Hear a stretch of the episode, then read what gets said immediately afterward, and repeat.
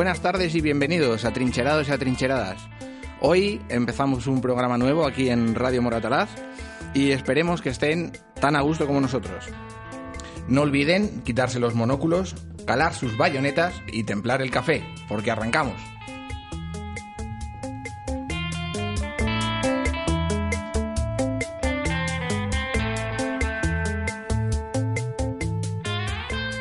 Les recordamos que pueden seguirnos en nuestras redes sociales. En Facebook, Café en la Trinchera. En Instagram, igual, Café en la Trinchera. En Twitter, arroba en barra baja trinchera. Y en nuestra cuenta de Google, café en la trinchera arroba gmail.com.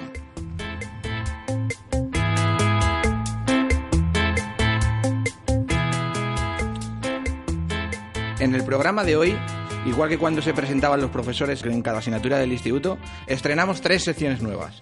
La primera, no son cosas de mujeres. Por lo tanto, saludamos a nuestra Natalia. ¿Qué tal, Natalia? ¿Cómo estás? Pues aquí, como única mujer del grupo, un poco expectante para poder hacer la lucha. Bien, no, no, no hay que luchar contra nosotros porque nosotros estamos de tu lado, eso no te quepa duda. La segunda sección que estrenamos, La Noche del Arte, en la que viajamos a través de la historia del arte en una ficción que nos hemos inventado, para mal o para bien, el técnico de sonido y yo. Y por último, estrenamos también en un tuit, con Cristian Reyes, Lucas y Natalia, la sección más democrática donde sacamos a la palestra todas las payasadas que vemos en la red.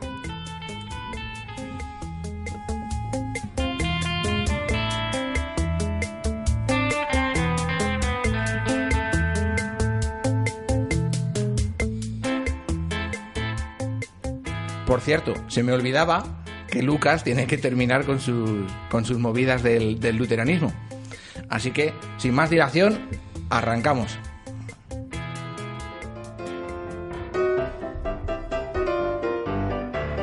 Lucas, buenas tardes, ¿qué tal? ¿Cómo estás? Buenas tardes, Paco. El otro día vi que te quedaste como con ganas de más. Sí, la verdad que lo tenía muy, hecho muy extenso y hoy voy a intentar terminarlo. Eh, protestantismo tomo 2. Volumen 2, ¿no? Volumen 2. Re- reloade, protestantismo reloade. Pues fenomenal. Eh, el otro día nos, nos quedamos, si no me equivoco, justo al inicio de la dieta de Worms, ¿no? Mm, No, pero bueno, eh, a ver, el otro día hice un pequeño resumen de las causas del protestantismo. Eh, ¿Pero qué es esto? Espera, espera, espera. ¿Qué es esta música, Atanasio? Ahora sí, niño. Con Vaya esta- cambio, ¿eh? Con esto sí que lo voy a hacer mucho Vaya mejor. cambio. Casi te sales hablando en latín. Pues eso, lo que estaba diciendo, que el, el otro día eh, comenté las causas del origen de- del protestantismo, eh, di una serie de, de razones, eh, me centré más en los abusos de la Iglesia, en, en el bajo clero y en el alto clero, hablé de los últimos cuatro papas antes de que Lutero plantase sus tesis en la iglesia de Wittenberg, En la catedral de Wittenberg. en la catedral de Wittenberg. sí, eso. eso es. Y eh, terminé hablando de León X, que fue el Papa que le tocó vivir todo esto, todo el, el, eh, toda esta situación en la Iglesia. Lutero, ¿por qué estalló? Pues porque... Por el tema eh, de las indulgencias, si no me equivoco, es, ¿no? porque León X, para construir la Catedral de San Pedro... eh, ¿Qué eran las indulgencias, Lucas? Recuérdanos. pues las indulgencias consistían en pagar a la iglesia para restar años en el purgatorio o bien a tus familiares eh, o bien a ti mismo porque sabías ya que ibas a acabar allí. O sea, sobornito. Era algo bastante Parecido, inaudito, la verdad. Eh, sobre todo porque esto siempre había existido, pero lo que pasó en este momento fue que se abrió la veda. Digamos, eh, León X lo que permitió fue que todo el mundo pagase estas indulgencias. Antes estaba más, más restringido. Claro. Hay quien más dinero tenía, evidentemente. Todo el mundo. Eh, si pagabas más dinero, pues directamente sacabas a tus familiares del purgatorio. Ya está. Entonces nos quedamos en ese momento. Y lo que iba a hablar a continuación fue que antes de Lutero hubo intentos reformadores dentro del propio seno de la Iglesia. Porque eran conscientes de su propia corrupción. Bastante, sí. Vale. No, eh, se lo lían, la verdad. ¿Y cómo se hicieron este tipo de intentos reformadores? Pues principalmente a través de eh, reuniones que hacía la florinata de la iglesia, que se- estas reuniones se, denom- se denominaban concilios. Concilio. Uno de los más importantes que hubo antes de la aparición de Lutero fue el concilio de Constanza, Muy bien. En 1414, siglo XV, principios del siglo XV. ¿Qué se intentó hacer en este concilio? ¿Qué se intentó hacer en este concilio? Dos cosas, básicamente. Bueno. Se intentó llevar a cabo, poner fin al cisma de Occidente. Sí, sí, sí, lo de los papas. ¿Qué es el cisma de Occidente, Lucas? ¿Qué es el cima de Occidente, Lucas? Pues el cisma de Occidente fue que a lo largo del siglo XV eh, la iglesia fue tricéfala. Es decir, había tres papas. Tres papas. Claro, esta era una situación bastante anómala y bastante sorprendente para todo eh, cristiano de Occidente. Pues en este concilio eh, se acabaron con estos tres papas y se al final acabó solo un papa. Sí, ha sido como un poco, ¿no? Como, como que ha pasado en Podemos, ¿no? Por así decirlo. Mm, Me has me la has quitado de la boca. Eh, quería decir que Podemos puede estar tranquilo, porque no es la única organización a lo largo de la historia que ha tenido mal rollito entre sus miembros. Esto es más viejo que el fuego. Perdóname que te he pisado todo el chiste, Lucas. Bueno, no pasa nada. y que, esto es decir, el concilio de Constanza, primero, acabar con la iglesia tricéfala y el segundo elemento que tiene que ver con Lutero fue acabar con las voces reformadoras que estaban surgiendo en la iglesia pues 100 años, 120 años antes de la aparición de Lutero. ¿Quiénes eran estas voces reformadoras? ¿Quiénes eran estas voces que reformadoras? decían cosas muy parecidas a las que decía Lutero. Pues básicamente podemos hablar de tres personas. Jan Hus, eh, un clérigo de Praga, John Wycliffe, también un teólogo y un eh, clérigo inglés, y Jerónimo de Praga. Y os estaréis preguntando, ¿quién carajo eran estos tipos? Pues eso, eran sacerdotes, filósofos, teólogos. Cuéntanos un poco de ello. Pues eh, en este concilio de Constanza, Juan XXIII, que era uno de estos tres papas, que este pasará a la historia como uno de los papas más que más abusó, que más desfasó dentro de su papado, para acabar con estas voces reformadoras, Juan XXIII dijo en el concilio de Constanza, eh, Jan, Jan, ven y exponnos tus ideas, que no te va a pasar nada. Le ofreció un salvoconducto. Eh, con este salvoconducto, de hecho, eh, hay escritos que se sabe que el Juan 23 le dijo a, a Jan que ni aunque hubiese matado a su propio hermano le iba a tocar un pelo. Pues bien, Jan llegó tranquilamente al concilio mm, y a las tres semanas le metieron en una celda y al mes acabó asado como un pollo frito de Kentucky. Pues así acabó el amigo Jan El Kentucky de Praga. sino que a John Wycliffe, que ya había estaba criando malvas desde hacía, desde hacía 30 años, El inglés, sí. desenterraron su cuerpo y quemaron sus huesos. Venga. Hombre, claro, porque no iban, a, no iban a ser menos con este señor. No, claro. Así que, ojo, poca broma, poca, eh, poca broma con la iglesia, ¿eh? Total, total, total. Bueno, ese concilio sirvió para eso, pero vamos, eh, para acabar con esas voces reformadoras, pero poco, poco, de poco sirvió, porque casi 100 años más tarde apareció Lutero, que es a lo que íbamos, la dieta de Worms. En 1517 cuelga Lutero sus tesis. Pero Lutero nació de un Lutero. A ver, por Yo favor, vamos un momento. Pausa aquí. Sí. At- Ata, cuando diga alguna gilipollez de esa, me le cortas el micro. Yo solo digo que si las bromas van a ser de este caliz, que por favor Paco coja la silla, se levante y se vaya, por favor. Prometo hacerlo. Vale. Prometo hacerlo si esto sigue así. Bueno, eh, seguramente sí nació de un útero como todo ser humano. Pero cuando una vez que cuelga sus tesis, eh, a los cuatro años, 1521, se produce la Dieta de Worms. Que básicamente era una reunión presidida por el recién nombrado emperador Carlos I de España y V de Alemania. Se te llena la boca al decirlo, ¿eh? Es que es, un- Madre es que es mía, muy bonito. es, que es- es que queda muy bien. Además, muy, yo muy me, sonoro. Yo me lo imagino ahí. Bueno, pues no sé, cómo te, no sé cómo te lo imaginarás, pero tenía 20, 21 añitos. Era un jovencito confuso prácticamente. Total. Y eh, en esta reunión en la que estaba la flor y nata de los príncipes alemanes, eh, eh, obispos, estaba el alto clero de la iglesia, se- esta reunión se organizó para que Lutero se retractase de, de esas tesis. Se invita a Lutero con un Amablemente. amablemente a Por que supuesto, vaya, se le siempre. promete que no le va a pasar nada, se le da un salvoconducto, pero claro, ya sabemos lo que pasa con los salvoconductos en la iglesia, Sí. que básicamente te están poniendo Mucho prometer. una ¿no? ballesta en el cuello. Mucho prometer.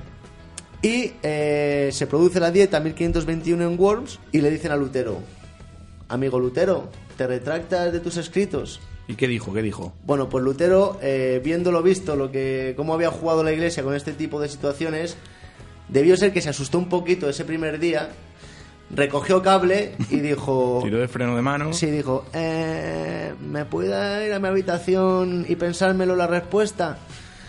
Y le dijeron, eh, sí, hombre, Martín, lo que necesites. Tú eh, paramos aquí, mañana nos reunimos y, y nos das una respuesta. Un puerto de India, si quieres, te subimos a la habitación. Un Tú pueblito. refle- reflexiona, Martín, reflexiona. Reflexionó esa noche, al día siguiente se volvieron a reunir y le dijeron, ¿te retractas?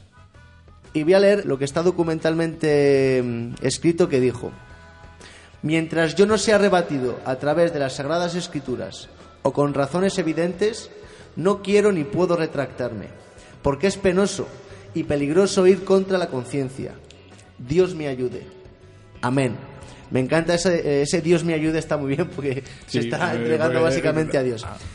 ¿Qué quería decir con esto? Pues que todo lo que... Porque él- quería ponerse moreno también en la hoguera. No, lo que quería decir es que él se basó en las, es- en las, Sagradas Escrituras. en las Sagradas Escrituras. Y que él lo que estaba diciendo es que, que alguien le dijese que algo que él había dicho eh, no apareciese en la, en la Biblia. Claro. Es decir, que todo lo que, lo que él había dicho estaba en la Biblia. El típico, aquí donde lo pone. Eso claro, es. sí, sí, sí. sí. Aquí donde pone que, Esto, que- que esto, estoy confundido. esto, esto lo hemos firmado entre todos. Y si no lo estás cumpliendo, macho. Eso es.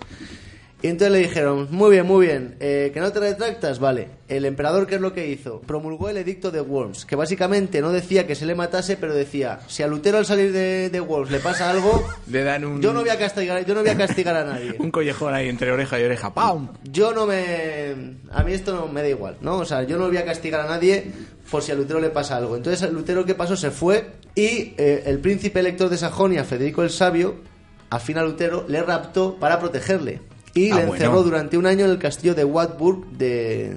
que le pertenecía. Entonces eh, podríamos decir que ahí viene lo del síndrome de Estocolmo. Claro, le raptó por Oye, algo. pero Cristian, sinceramente, van a ser así todas las bromas del Yo, presentador. yo, yo, mira. Le mía. por algo bueno. Eh, y bueno, eh, porque claro, porque a Lutero ese salvoconducto mm, era, se, se- se convirtió en papel mojado.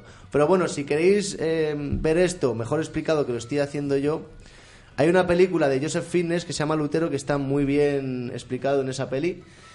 Y eh, bueno, y así es como luego esto, esta historia continúa a lo largo de toda la historia moderna, pero básicamente este es el origen del protestantismo de la, del- de la dieta, en la dieta de Worms, Lutero 1521. Maravilloso, Lucas. Dos programas ha tardado. Me se lía un programas. poco, me se lía un poco, pero espero que se haya entendido más o menos. Te, te- te se perdona. Vale.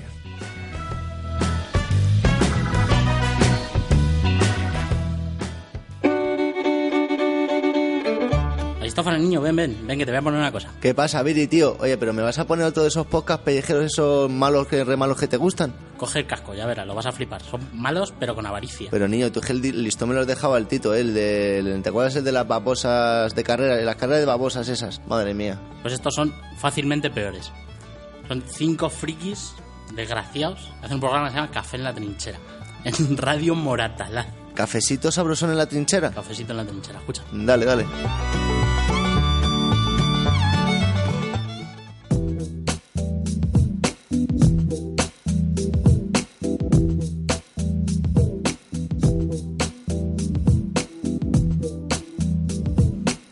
Ahora, como hemos dicho en el sumario, pues vamos a, a estrenar una sección, una sección totalmente eh, imprescindible para la sociedad en la que vivimos.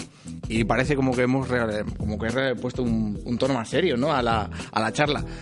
Eh, no es porque el tema es que él lo merece. O sea, quiero decir, estrenamos sección que se llama No son cosas de mujeres y la lleva Natalia. Hola Natalia, ¿cómo estás? Hola otra vez. ¿Qué tal? ¿Bien? Muy bien. ¿Mejor de la garganta o no? Sí, bueno, sobreviviendo. Poco Bueno. a poco. Siempre que se sobreviva, ¿no? ¿Cómo se llamaba la serie esta de YouTube? ¿Sobreviviendo era? ¿Malviviendo? Malviviendo, malviviendo, joder, malviviendo. malviviendo, malviviendo. Bueno, ¿qué Malviviendo. ¿de qué vamos a charlar hoy? En tu primera sección, Natalia. Bueno, pues ¿Estás como- nerviosa? ¿Estás nerviosa o no? No. Yo tampoco. A pesar de esa presión de que si la parte seria, que si la parte No, imprescindible. no, pero, pero ya Eso fuera, es de mala gente, ¿eh? fuera coñas. Eh, ¿Es la más importante o no? Por lo menos... Cri, cri. bueno, Venga, ya va, lo veremos. Ya lo veremos, ya lo veremos. Lo, lo dirán, lo dirán la- los temas. Bueno. ¿De, qué, de qué charlamos hoy? Aunque nuestros atrincherados aún no lo saben, por aquí hay algún que otro proyecto de profesor. Así que me parecía muy apropiado empezar la sección con un tema educativo. Concretamente vamos a hablar de un plan educativo que en los últimos meses sí que ha generado mucha polémica. Se han, se han oído comentarios de todo tipo, Sí. en los medios sobre todo para mal. Diría que no he escuchado ni uno positivo. Y este programa es el Escolae, Sí, sí, sí, sí. que es un plan educativo del gobierno de Navarra Sí.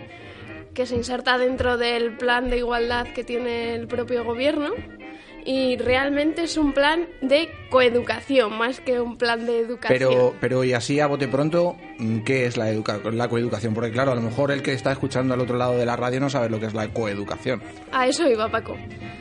Aquí sobre todo tendríamos que diferenciar los conceptos de coeducación y educación mixta.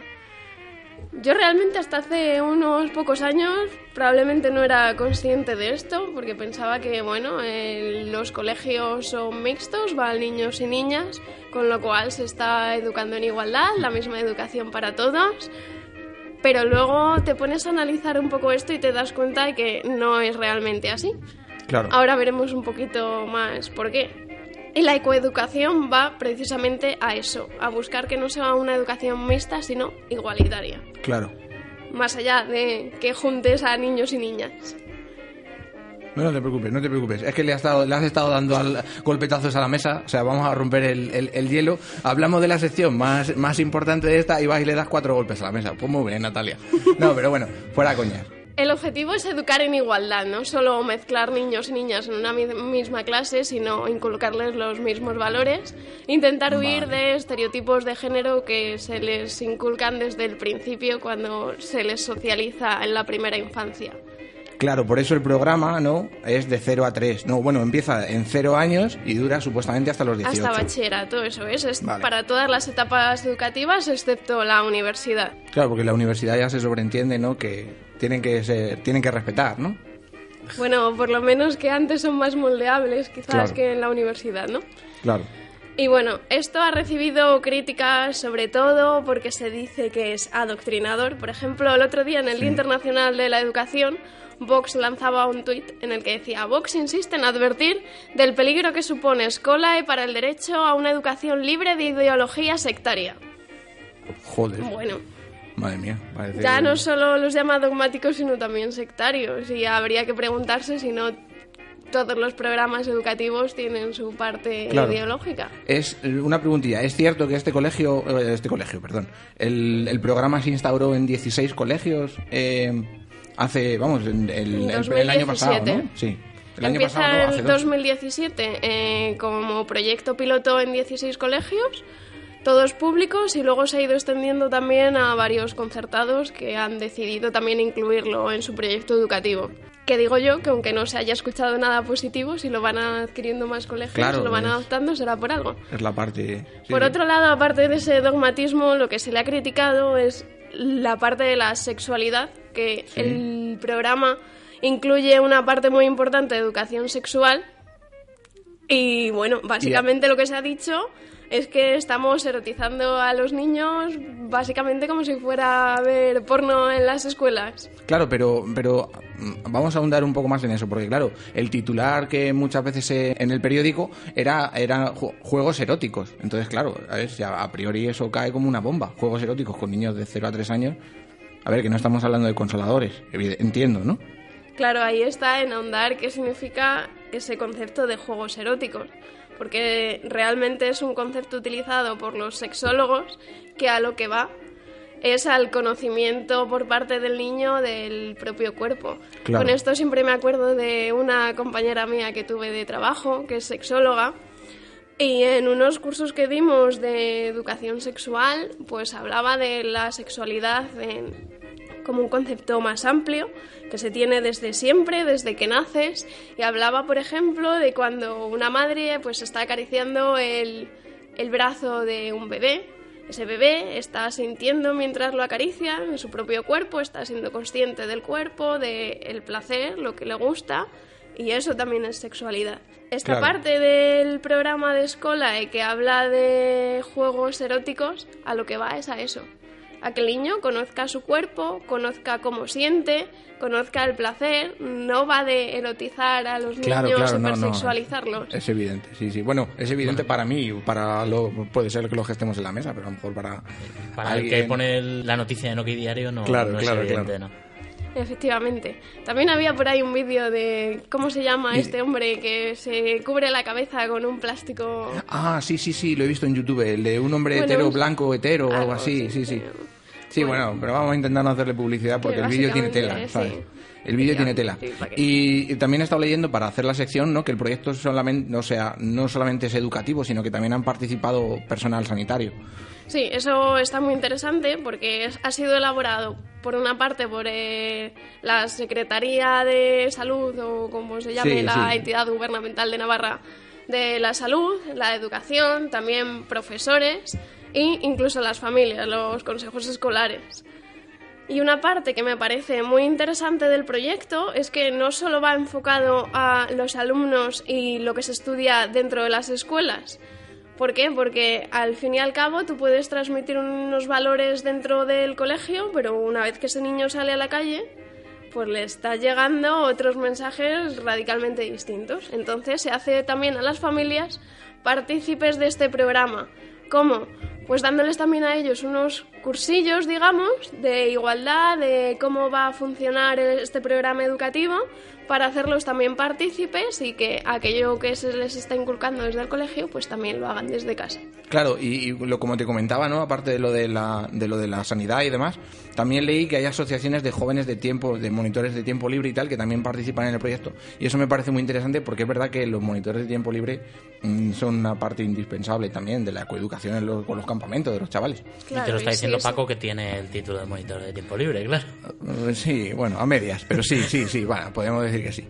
Pues Y- nada, apúntate también a llevar esto adelante. Llevo muchas ¿O no cosas, lle- llevo muchas cosas, pero nada. Mira, yo ahora si queréis, yo he traído unos titulares, jugamos a, etiquetarlos entre progres o liberales, ¿vale?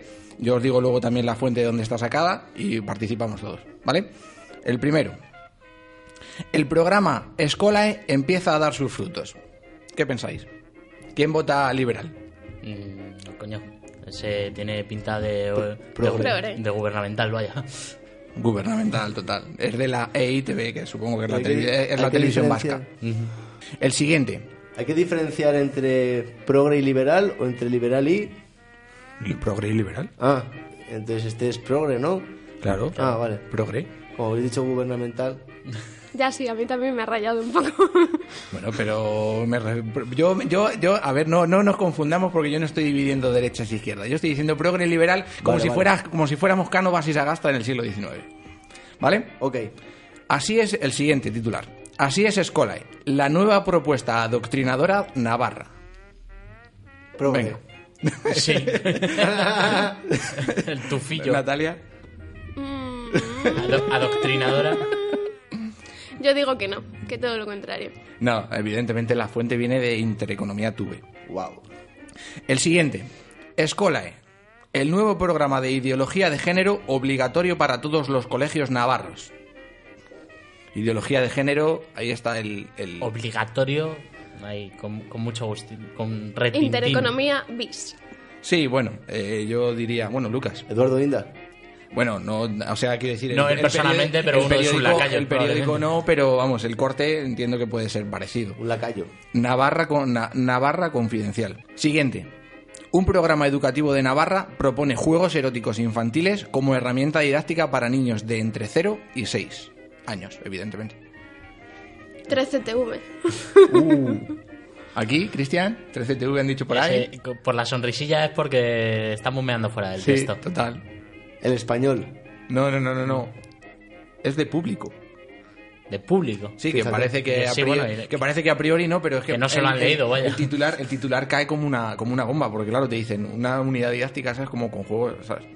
Yo no llevaría a mi, a mi hijo ahí tampoco. Bueno, igual luego la noticia no era tan horrible. Es que, claro, el titular. Claro, no, no, yo solamente he traído los titulares. Vale. No, pero la noticia es verdad que lo desmiente, ¿sabes? No, bueno. Entonces, el, por último, nueva polémica con Escolae, por una lista de canciones que promueven el sexismo y la violencia de género. Este es un poco más mm, que no se sabe por Es dónde. más neutro. Sí, pues no se sabe por dónde cogerlo. Natalia, ¿tú qué crees? Progre. ¿Progre? Sí. ¿Progre? Sí. Sí, sí, Progre, Diario de Navarra. ¿Vale? Entonces, en relación a este último titular, mm, las- lo de las canciones, cuéntanos algo, Natalia. Sí, porque al final eh, este programa no va solo de, por ejemplo, educación sexual, que es una de las cosas que más se ha comentado, sino que, como decíamos, lo que va es a revertir esos eh, ideales de, de modelos de género que se transmiten a los niños, entonces intenta hacerlo en todos los campos. Uno, por ejemplo, lo que propone son ejercicios de crítica, de entender la sociedad que nos rodea y cómo nos están vendiendo esos modelos. Y un ejemplo en el que se hace es en el mundo de la música. Se analizan una serie de canciones para intentar analizar de forma crítica e identificar los estereotipos de género que se están vendiendo en ellas, también eh, los ideales de amor romántico que se inculcan a través de las mismas. Claro. Pues con eso nos quedamos de que no es de que no es prohibición, sino que es el, el análisis. Así que Natalia, hasta la próxima. conciencia crítica. Total. Hasta la próxima, Natalia. Hasta luego. Hasta ahora.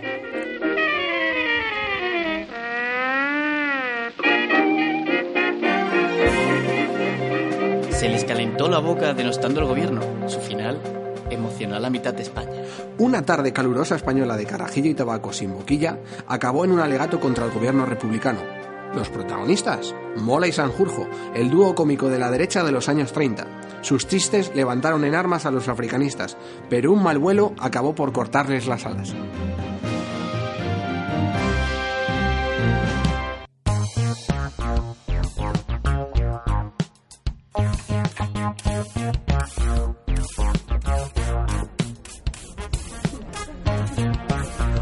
Creo que me voy a tener que poner al, al día con esto de los tronos y los dragones, macho. Pues no te vas a perder nada, ¿eh? Yo lo seguía viendo hasta que el, Calla, joder, que la quiero Perdona, ver. que, que estaba pensando que, bueno, que te- podían faltar capítulos, yo qué sé, debería hacerte números. Ya sé yo que algo le pasa a alguien siempre, importante. no te, no te rayes. no. Pero perdona, ¿eh? Que, bueno, no sé, no te conozco, ¿te- ¿eres de Itálica de En Seguridad? Itálica, en Roma, en Madrid, en donde me lleven. Es que trabajo para la ETT que está llevando esto. Ah, pues igual que yo, ¿eh? Llevo dos años aquí dando vueltas por todos lados y, bueno, donde vaya curro, yo ahí estoy, eh, aunque me paguen tres Si yo te contara... Yo llevo seis meses aquí como seguridad y ya no sé ni dónde estoy. Te levantas un día en Jaén, otro Me parece raro porque yo no te he visto no te he visto por aquí, por cierto. Yo, yo soy perico y bueno, estoy aquí dentro del departamento de limpieza y bueno, lo que necesites. Yo, Gonzalo, encantado. ¿Eres de por aquí? Sí, de Cádiz, ah, nada aquí. Eh, aunque bueno, llevo un tiempo ya con esto del curro yendo para arriba y para abajo y no... no Vaya, vaya por dónde, hombre, la, la tacita Sí, de plata. Sí, sí, sí. Eh, La, la ciudad más antigua de Occidente. También, también. Fenicia, cartaginesa, romana, musulmana, de todo menos francesa con la pepa. Se le atragantó al corso Boni, ¿eh? Sí, el pequeño cabo. Vaya, hombre, veo que te sabes el monte de Napoleón. Sí, bueno, es que me encanta la historia, ¿sabes? Y la historia del arte. ¿Pero Y... ¿Estudiaste en la uni algo de esto? No, no, no, es que no me da tiempo. Con tantas cosas que tengo que hacer, pluriempleado, tantos viajes de la ETT, cualquiera se pone a estudiar, si te soy sincero. Pero bueno, que no hace falta ningún título para leer sobre algo que te gusta. ¿no? Pues Perico era, ¿no? Me encanta la historia del arte. De hecho, este es mi primer año en la carrera de la UNED. Pero, ¿te has matriculado de todas? No, no, no, no, no, que va, eso es imposible, dos por cuatrimestre. Aunque cuesta muchísimo preparar los trabajos que te Vale, mandan. si con este curro que es tan precario y echas 8 y curras 14. Pues 12. por, por ahí te voy, que aunque me encanta estudiar, no me da tiempo a leer todo lo que quiero, macho, como a ti. Sí, bueno, yo precisamente solicité que en la ETT están en eventos, museos, posiciones. Ya que estoy pringado, pues por lo menos veo monumentos, ¿no? ¿Tú qué piensas? Igual que yo, macho. Aunque un día te mandan a París, otro a Berlín, pagando una miseria. Aunque bueno, me consuelo con ver la cultura. Calla, calla, que van a grabar. Vamos a, nos alejamos un poco y lo y seguimos Sí, charlando. Mejor, vamos a hallar cerro y allí lo vemos bien que tengo un sitio fenomenal. Además, acabo de terminar hoy y luego puedo, estar ahí un rato. Entonces, ¿de verdad que no, no has visto la serie? Pues mira, pensaba darme el atracón después de ver todo lo que tienen montado aquí en Itálica.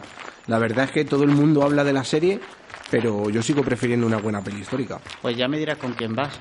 Pero que por lo menos sean los Lannister, que son los mejores.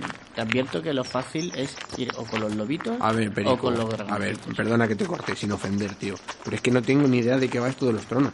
Está todo el mundo tan enganchado y seguro que al final es una purria, no fue tanto. Ya, pero la verdad, yo lo, lo que espero que esto dure, que tengamos curro y bueno, aunque sea solo un mes, bueno, de norte a sur. Eso sí, eso sí, aunque sea solo un mes. ¿eh? Bueno, pero, pero un mes en Sevilla, ¿eh? Y bueno, y se agradece que se grabe en otoño. Tú imagínate aquí en agosto, en Itálica, con la Solana, terminaríamos haciendo, yo qué sé, romano, el anfiteatro. O Gladiator, menudo peliculón. Aunque No, ya sabes que, como todo en Hollywood, ya sabes que tiene más fallos que los productos de AliExpress. Sí. Pues no se llevan toda la peli diciendo que pelean en un circo. Esto del circo romano era más como un hipódromo donde corrían los jinetes y las cuadrigas, ¿no? Sí, sí, ¿te acuerdas de la película de Ben-Hur? Pues igual, lo- pero a mí, sinceramente, lo importante es que le den promoción. Yo pienso así, ya me da igual que le llamen circo, hipódromo, terma, me da igual. A ver, yo, yo no me quejo. Sí, Estoy contento con que vengan y nos contraten un mes. Te digo más, ojalá me contraten aquí en Itálica como seguridad, que me han dicho que alguna vez han cerrado incluso en agosto por falta de personal. Sí, es verdad. Pero es que lo que sí que me molesta, macho, de verdad, Sí, que le llamen circo al anfiteatro, si ya me lo has dicho. Perdona que te, que te interrumpa. Además, eh, como tú dices, lo, lo lógico es llamarlo anfiteatro y no circo, porque no recuerdo que eran como dos teatros uno enfrente del otro, ¿no? Si no mal recuerdo. Cierto, cierto, cierto. E incluso que los que ya a veces lo llevaban fuera de la ciudad porque eran muy grandes. Ojo, no sé aquí en Itálica, pero podían llegar a entrar unas 10.000 personas fáciles. Qué bastinazo, ¿no? Aunque ahora que lo pienso, mm, no me extraña nada que los pasillos que están bajo la grada se llamen vomitorios. Tú imagínate ver salir a tanta gente. ¿no? Buah, Aquello sería más- más curro que ahora. Mira, mira, mira, Gonzalo. ah, parece que. Mira, mira el rodaje. ya. Están trayendo una caja, ¿no? ¿Qué hay dentro? ¿Un zombie? ¿Que, que está metido en una jaula? ¿Tú, ¿Tú ves bien? A mí me parece que eso es un animal lo que hay dentro de la jaula, ¿no? Mira, tío, Perico, esta serie es muy rara, ¿eh? No sé cómo te puede gustar. qué desperdicio, de verdad. ¿Por qué? Eh, Ya que están en el anfiteatro, pues podían haber subido la jaula desde el piso subterráneo, que, que- que está bajo la arena, como sabes. Y bueno, para eso sirven, para que los animales salgan a la superficie, atacaran a los gladiadores, a los cristianos. Se sabe que en el Imperio Romano fuera. Eran sobre todo prácticos, ya sabes, lo de cri- cristianos recordad a Diocleciano. Seguro que lo sabes, pero, pero la población romana se aburría de ver a una fiera devorando a tantas personas indefensas, atadas a un palo, bueno.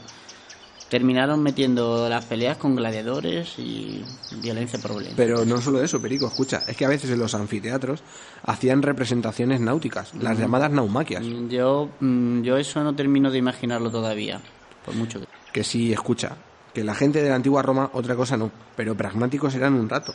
A mí me picó la curiosidad porque tampoco lo terminaba de entender eso de llenar un anfiteatro con agua. Me leí un libro que decía que eran en contadas ocasiones, pero lo que hacían era impermeabilizar el espacio central y luego lo inundaban hasta convertirlo en una especie de estanque. Incluso a veces construían canales exprofeso para traer el agua de los ríos. Increíble, daría todo por ver eso y ver cómo, cómo llegaban a construir. Mira, mira, mira, mira, mira. ¿Ves la que está ahí sentada en el centro? Es Cersei, mira, mira. Con, se inmuta con el zombie ese. Mira, menuda jefa. Ojalá gane, ya te digo que es la más lista de todo. ¿Ser qué? Eh, Esto de verdad, tío, cada vez se parece más al concilio de Elrond del Señor de los Anillos. Para nada. Todos los que están ahí se quieren matar unos a otros. En el Señor del Anillo allí eran todos amiguetes. Aparte, con pareja itálica con Rivendell. no Escucha, no te molestes que te veo que te has picado. Ah, bueno, y bueno. el que se pica ajos come. Solo que realmente quería ponerte nervioso. Vale, pues, me gustan mucho bueno. las bromas, ya me conocerás. Es cierto, también te digo que poco tiene que ver. Unos están reunidos en círculo y poco más. ¿Sabrán los del rodaje que el, el edificio se diseñó precisamente para resaltar la, la- una figura sobre el resto o lo habrán intuido simplemente por colocarlo? O sea, la estructura, la altura, la forma ovalada, circular. Todo esto lo, lo tenían los romanos muy pensado para, para que una figura tuviera más importancia que el resto. ¿Lo Cierto, cierto. Ah, De hecho, de hecho luego lo- el, el testigo lo recogieron los fascistas y, y- y dispusieron estos edificios masivos no para ensalzar al líder. De hecho, cuanto más grande era el edificio, más grande era el ego del líder y, y más hostia se pegó al final, como mira le pasó al final a Mussolini. Ya ves. Aunque creo que como sea igual de grande como aquel que traía la jaula del bicho ese que hemos Ah, dicho, el coliseo le queda chico. Sí, bueno, ese se llama La Montaña. La montaña. Sí, la montaña. No se han comido mucho la cabeza con el nombre, pero sí, la montaña. Sa- ¿Sabes qué? Que aprovechando que esto está terminado por hoy, que yo ya he terminado el turno, ¿por qué no nos vemos en el hostal de la teta? Eh, escucha, escucha. No, que no, nos no. conocemos desde hace poquito, pero... No, no, yo lo que te quiero decir es, es si, ya que tengo la tablet, si te apetece empezar a ver la serie, que te veo muy, muy, muy perdido. ¿Perdido? Pero si cómo no voy a estar perdido si no me he encontrado. Eso sí, escucha. Prefiero ver Gladiator y poner las palomitas. Ah, bueno, por cierto, creo que en Gladiator nunca dicen circo.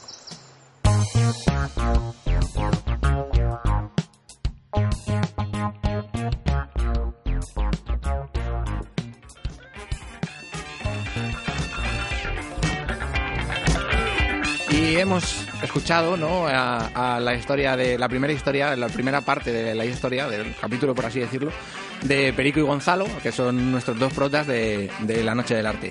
Y ahora vamos con la sección donde eh, traemos las cosas mm, que consideramos más graciosas, eh, se han hecho virales para nosotros, o sea, una, una sección totalmente subjetiva, donde participamos todos y vamos a intentar poner en común eh, las tonterías de Twitter, las tonterías de Facebook, las tonterías de Instagram o, o los memes que hayamos visto por ahí. Entonces, eh, ¿quién quiere ser el que empiece? Venga, por ejemplo, a ver, una- uno que... Esto es como cuando el profesor decía, a ver, ¿quién quiere ser el voluntario? Y ag- agachaban todas las miradas. Todo el mundo miraba para abajo. Claro, por ejemplo, venga, por hablar, Lucas, te ha tocado. Vale. ¿Tú qué traes? Yo tengo cinco tweets memes. Venga. El primero Vamos, eh, que... si te parece, si te parece, como vamos a hacer, una sección así un poco loca, vamos a hacer uno cada uno para poder hablar todos. Empieza con el primero. Eh, este no es de la actualidad, pero me hizo mucha gracia cuando apareció, que fue en el Mundial del año pasado de Rusia, un meme en el que aparecía la imagen de Felipe II y le decían, Su Majestad, hoy juega España contra Portugal. Y decía, ¿ah, sí? ¿Contra quién? Has jodido el chiste, has jodido el chiste. Hoy juegan España contra Portugal. Eran dos líneas y has jodido el chiste, Lucas. Podemos- Igual, no pasa nada. Vale, pues venga, que hable otro. venga. Venga, Cristian, ya que, ya, que, ya que le has destripado, ya, ya que se ha autodestripado el, el este y tú te has dado cuenta, empieza tú, venga. Dale, Vale, yo tengo uno que me hace mucha gracia. Venga. Es masturbarse es algo positivo, porque si fuera negativo sería menos Menos- turbarse. Claro, sí. Como, como viene, como vamos. Ahí la cae por su propio peso. Natalia, ¿qué eres tú? Día 3 de la dieta. Me he comido el bikini. Total, no me iba a entrar. Ese es bueno. Yo traigo uno, eh, además no es, no es, es del 2 de enero. Eh, Arturo Pérez Reverte, bueno, pues se levantó pues en su, En su con, línea. con- con- con su arcabuz, con su arcabuz, desayunó, desayunó un holandés. Con su lanza. con su lanza. Y se levantó y puso eh, abrió Twitter y puso iba a escribir una novela sobre Auschwitz pero ya no quedan personajes libres. La bibliotecaria de Auschwitz la bailarina de Auschwitz el, el tatuador de Auschwitz el farmacéutico de Auschwitz la enfermera de Auschwitz el mago de Auschwitz el violinista de Auschwitz. Puntos suspensivos entonces luego hizo lo mismo con, con el campo de concentración de Mauthausen y Proscojoncio, que es un tuitero súper conocido que tiene un montón de seguidores, le contesta, el proctólogo de Auschwitz. y para el que no sepa lo que es el proctólogo, es el que se dedica a, a analizar las enfermedades del recto y del, y, y del ano. Y se mea. Bien, yo voy a leer una noticia del Mundo Today que, que apareció que dice Vox se disuelve después de que alguien les haya explicado que la reconquista ya se hizo en el siglo XV. Ah, pues nada, entonces ya está bien el PP, aseguran desde la formación de ultraderecha. ¿En serio echamos a los moros y recuperamos nuestro territorio hace 700 años? Pues si no es broma, me alegra la tarde, la verdad, exclamaba un eufórico Abascal. Aquí pone que el reino nazarí de Granada cayó en el año 1491. Flipas, añadía Javier Ortega, secretario general del partido, repasando un libro de historia para estudiantes de la ESO. Y hasta aquí puedo leer. qué, qué papitos los de Vox. No, aquí en, en- en las, en las grabaciones previas al programa se dijo, bueno, no, no, no sé si ya fue en Twitter, la verdad que no lo sé, no me quiero apropiar de un chiste, pero se dijo, no, eran las siete y pico, no, no sé qué, las siete y pico en Madrid y 1936 en Andalucía. pues ahí va un poquito ganó Claro, claro. Bueno, ganó, ganó, Bueno, ganó. sacó los, dos, los 12 Sacó años. 12. Cristian, dale. Bastantes son. Tengo uno aquí que me representa muchísimo. He tomado más cubatas que buenas decisiones en mi vida. Sí. Yo lo suscribo. Sí, no, además, yo he salido tres veces con Cristian y es probable. Pero tú Ese, no. ese día no decidió bien. No so- eh, Paco, no- eh, buenas decisiones no sabemos si has tomado, pero muchos cubatas tampoco. Tú eres un hombre bastante sobrio en este sentido. Sí, mm, bueno, yo soy más de cervecilla, sí. Cervecilla. Sí, cervecilla me puedo beber un- unas cuantas. Sí, te- tranquilamente. Tienes buen cuerpo, Sí, sí. O sea, la, la, la maquinaria la tengo para ella. buena fisionomía. Antes de que vuelvas a ese tema otro día en el futuro del programa, te voy a vetar esa historia que, que- a la que estabas haciendo referencia. Pues ahora mismo no me acuerdo, o sea que te vas a ir bien la jugada Vale, porque no me acuerdo, pero...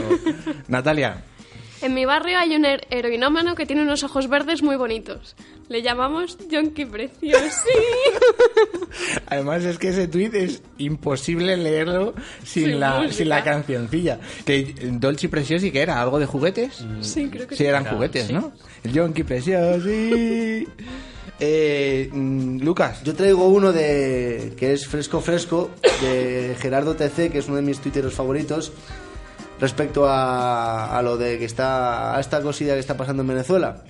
bueno. Y decía, Bueno. si Arabia Saudí, China, Guinea Ecuatorial y Marruecos no se comprometen a convocar elecciones democráticas y transparentes de aquí a seis días, Pedro Sánchez advierte de que no pasará nada.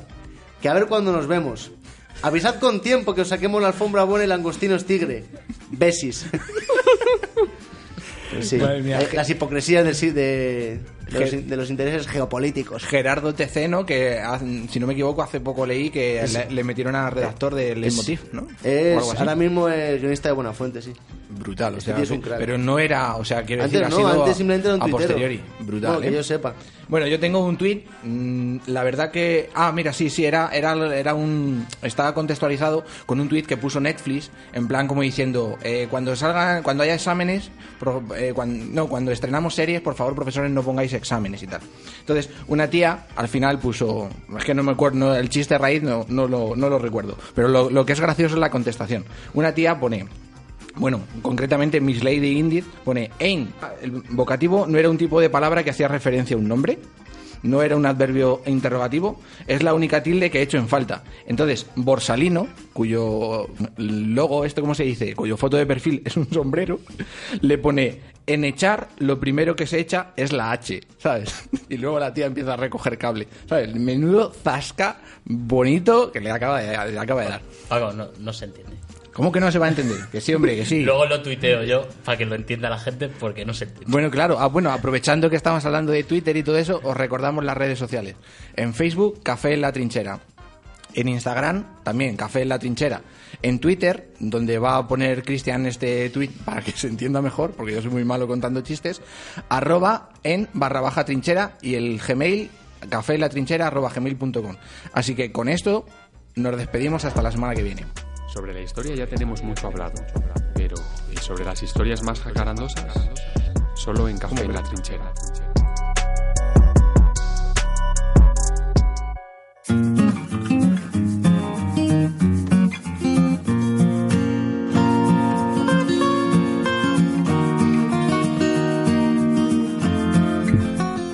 Que era una puta broma, chavales. Que ¿Cómo me voy sin despedirme bien de, vos, de vosotros? Ahora ya sí que sí. eh, nos despedimos bien hasta la semana que viene. Total, keep it cutre. De todas maneras es que es nuestra filosofía. O sea que tampoco... Keep it cutre. Y quería dejar una frase que está guay. Ladran, Sancho, luego cabalgamos.